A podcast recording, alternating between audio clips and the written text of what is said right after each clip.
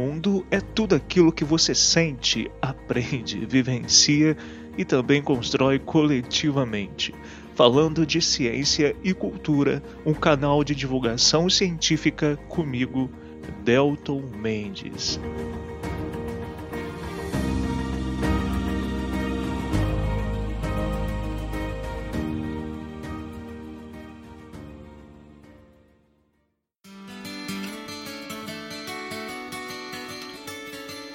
Sejam muito bem-vindos, queridos e queridas ouvintes, para mais um episódio do programa Falando de Ciência e Cultura. Eu sou Delton Mendes e hoje, nesse episódio 71, vou discutir com vocês é, a partir da leitura de um texto meu, de minha autoria, do meu segundo livro. Então eu vou ler aqui com vocês, junto com vocês, esse pequeno texto e junto com essa leitura eu vou fazendo algumas reflexões aí com um tema, como você já deve ter visto aí na descrição do episódio, não deixe apenas o planeta de herança para os seus filhos, mas também seus filhos de herança para o planeta. Bom, vai ser uma reflexão é, baseada nesse meu texto autoral que é baseado numa experiência que eu tive particular, e aí, enfim, eu vou fazendo algumas reflexões e eu vou tentar fazer um pouco mais essa, essa dinâmica, tá, pessoal? De tentar pegar alguns textos, é, não apenas meus, mas também de alguns outros pensadores, é, algumas reflexões gerais de alguns autores que eu achar legais. Claro, quando eu falo autores, eu não estou falando apenas de autores homens, né? Mas enfim, eu acho que essa dinâmica vai ser interessante para a gente manter também esse objetivo desse canal de podcast, que, como vocês já sabem, é, é muito profundo no sentido de nós refletirmos e termos starts para o pensamento né? seja com base em ciência, seja com base também na cultura e todo esse emaranhado, essa complexidade de fatores que envolve ambos, né? que envolvem ambos. Bom, antes de irmos né, para essa leitura e para essa reflexão a partir desse meu texto, gostaria só de agradecer a Viti Oliveira é, pelas considerações e por todo o carinho demonstrado a partir demonstrados, né, a partir da, do, do, feedback que ela tem dado do, a partir da, da, de ouvir os episódios, de discutir comigo sobre eles. Então, Viti, muito obrigado. Esse, esse retorno é sempre muito importante, pessoal. Podem ficar à vontade para dar esse feedback. Lembrando que o meu WhatsApp é o 32984519914. É, e também agradeço a, a, agradeço a Maraísa, lá de Goiás, também pelas conversas e pelo retorno. Acho que isso também, né, Maraísa? As conversas que a gente teve foram muito legais. Eu agradeço aí também a você, é, Maraísa. E aí, lembrando sempre, gente, que quem quiser também contribuir para a manutenção desse podcast, que não é nada fácil, é só mandar um pix aí para 32984519914 é o mesmo número, inclusive, do meu WhatsApp. Pode ficar à vontade. Qualquer contribuição a partir de um real já ajuda a gente a manter esse podcast.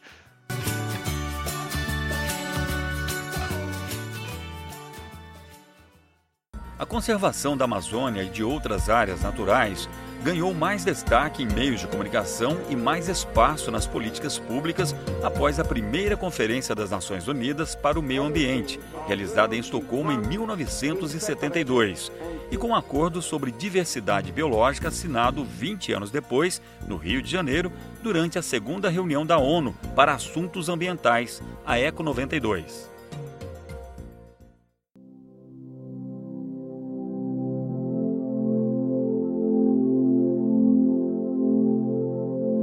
Indo então para essa base reflexiva de hoje, eu resolvi trazer é, esse texto, né? E aí no link aí na descrição do episódio também vocês podem acessar o meu livro.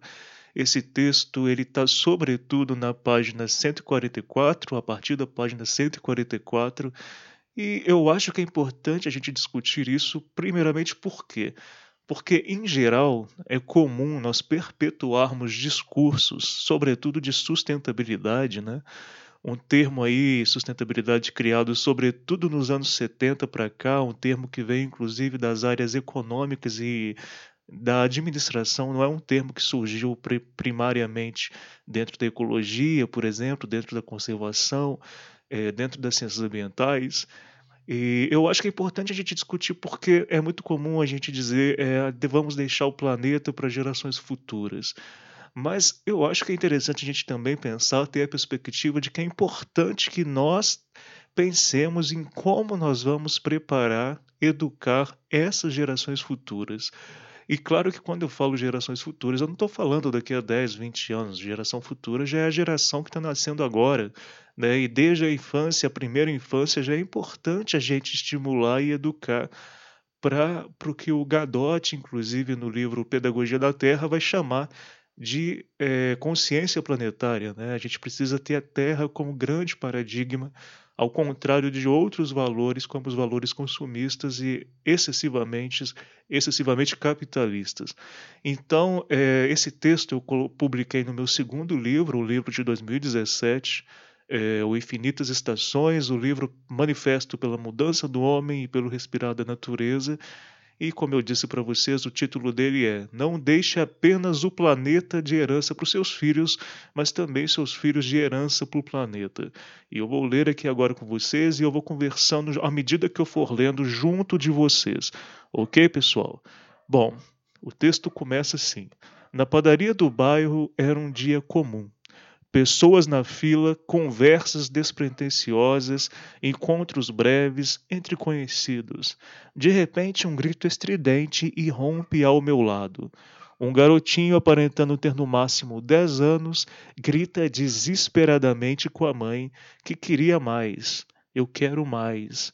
A mulher fica desconcertada, né? Fala que já havia comprado o suficiente né, ela está conversando com a criança, e que a bolsa já estava cheia de chocolate.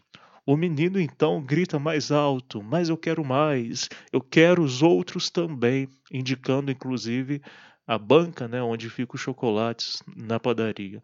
A mulher então vai e compra mais chocolates, paga e vai embora. E era muito chocolate, viu, gente? Ela comprou muito chocolate. Continuando o texto, esta é uma cena dentre tantas outras muito comuns no dia a dia, e saindo da superficialidade do acontecido, superficialidade porque é uma cena banal do dia a dia, né? E entrando numa análise mais profunda e até filosófica, fica a reflexão sobre o perfil da educação em geral que estamos oferecendo às crianças.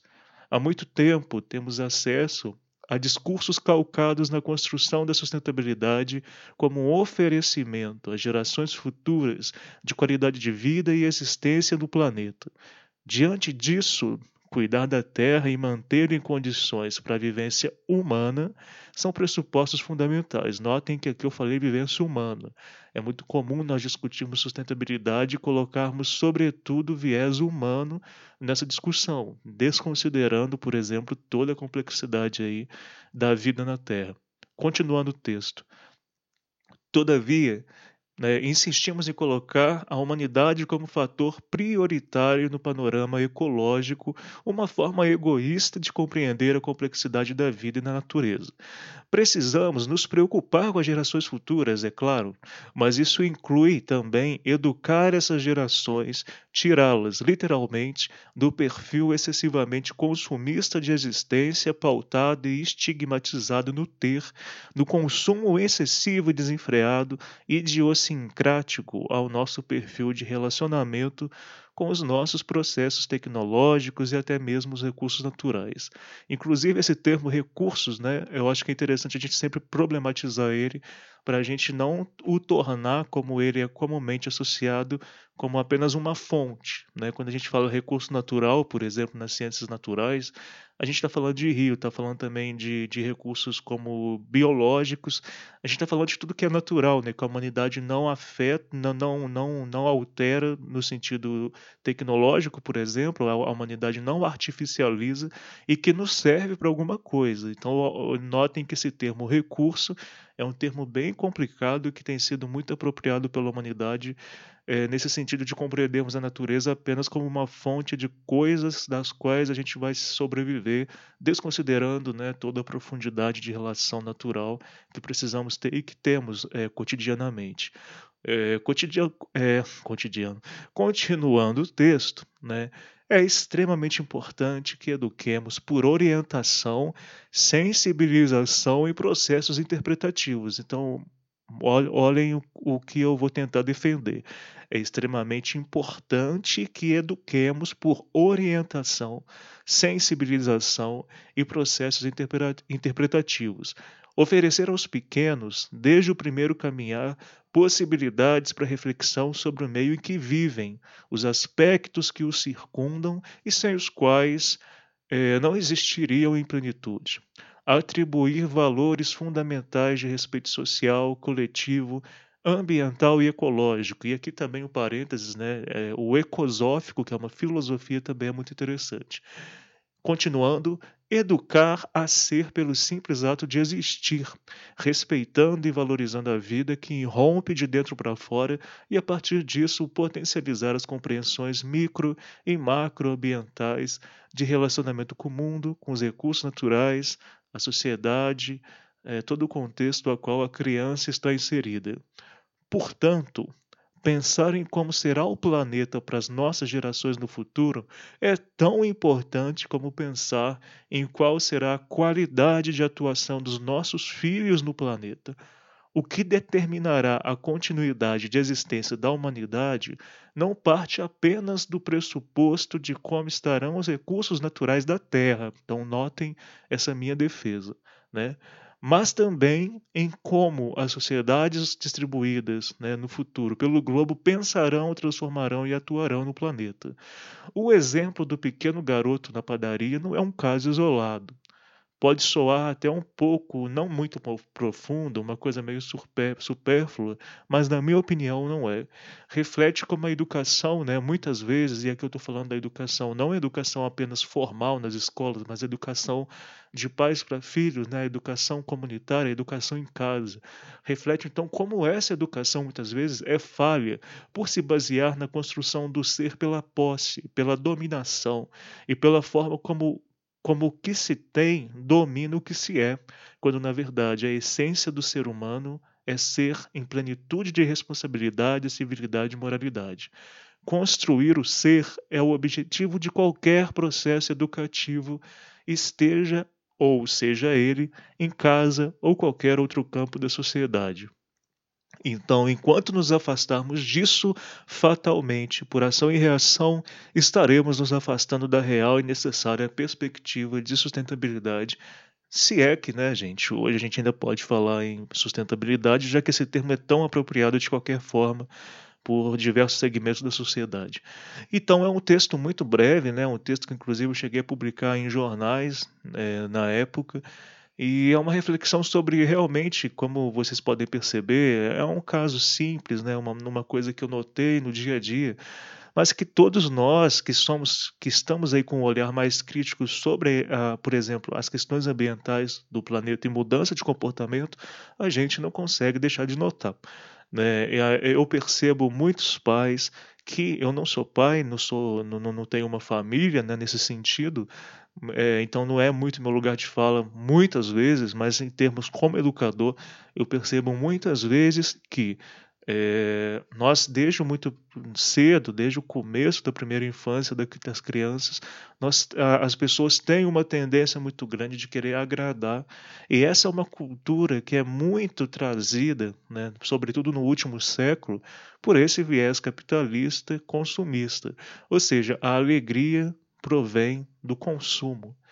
Mas como que a gente pode ter é, modelos de educação ambiental, de educação ecosófica, por exemplo, que busquem essa satisfação, essa relação familiar baseada em experiências de mundo, baseada na relação mesmo, e não meramente nessa relação de troca, no sentido de troca de produto, né, ou de, de troca de essa coisa meio financiarizada, em que nós vamos padronizar o comportamento a partir é, dos bens de consumo.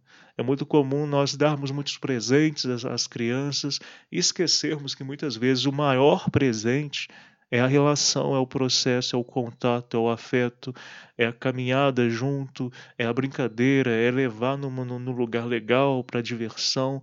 Esquecemos até muitas vezes, eu acredito, né, de valorizar coisas simples do dia a dia, é, sem a necessidade, por exemplo, de uma tecnologia como um tablet, como a internet. Olha só, crianças de dois anos, três anos de idade já tendo acesso a, a celulares. Então, assim, é, eu acho que é importante a gente refletir sobre essas coisas, porque é, nesse sentido mesmo de desconstrução, até pegando um pouco do que um teórico, Derrida, fala, essa coisa da desconstrução que é sempre tão importante. E aí também a desterritorialização, a gente desterritorializar para territorializar, reconhecer territórios de crença, territórios de saberes, territórios de troques, para que possamos compreender com profundidade que as mudanças ambientais que nós precisamos com urgência, elas são necessariamente culturais e sendo culturais também são necessariamente educativas e sensibilizadoras. Então, essa era a reflexão que eu queria trazer hoje. É, enfim, para nós não deixarmos né, apenas o planeta, a natureza e etc. de herança para os nossos filhos, como a sustentabilidade pregou, mas também culturalmente os nossos filhos como herança para o planeta. Então, em termos de paradigma, como que a gente pode mudar essa forma de pensamento em que nós pensamos o planeta como recurso, mas pensemos o planeta como, como conjunto de seres vivos e toda a biosfera, todos os ecossistemas que também merecem atenção e não apenas serem compreendidos como apenas uma fonte de recursos. Como que os nossos filhos, as gerações futuras, podem ser educados para entender a vida na Terra, para entender sua própria vida nessa complexidade. Esse é o grande desafio que eu vejo para nós no futuro e também para o agora.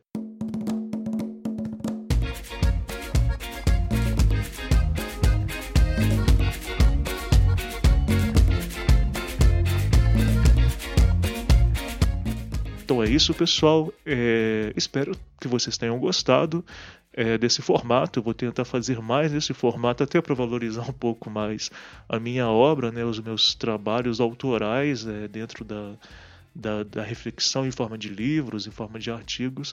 E espero contribuir bastante aí para a gente ter uns starts reflexivos. Grande abraço a todos vocês, se cuidem, cuidem dos outros e até o próximo episódio.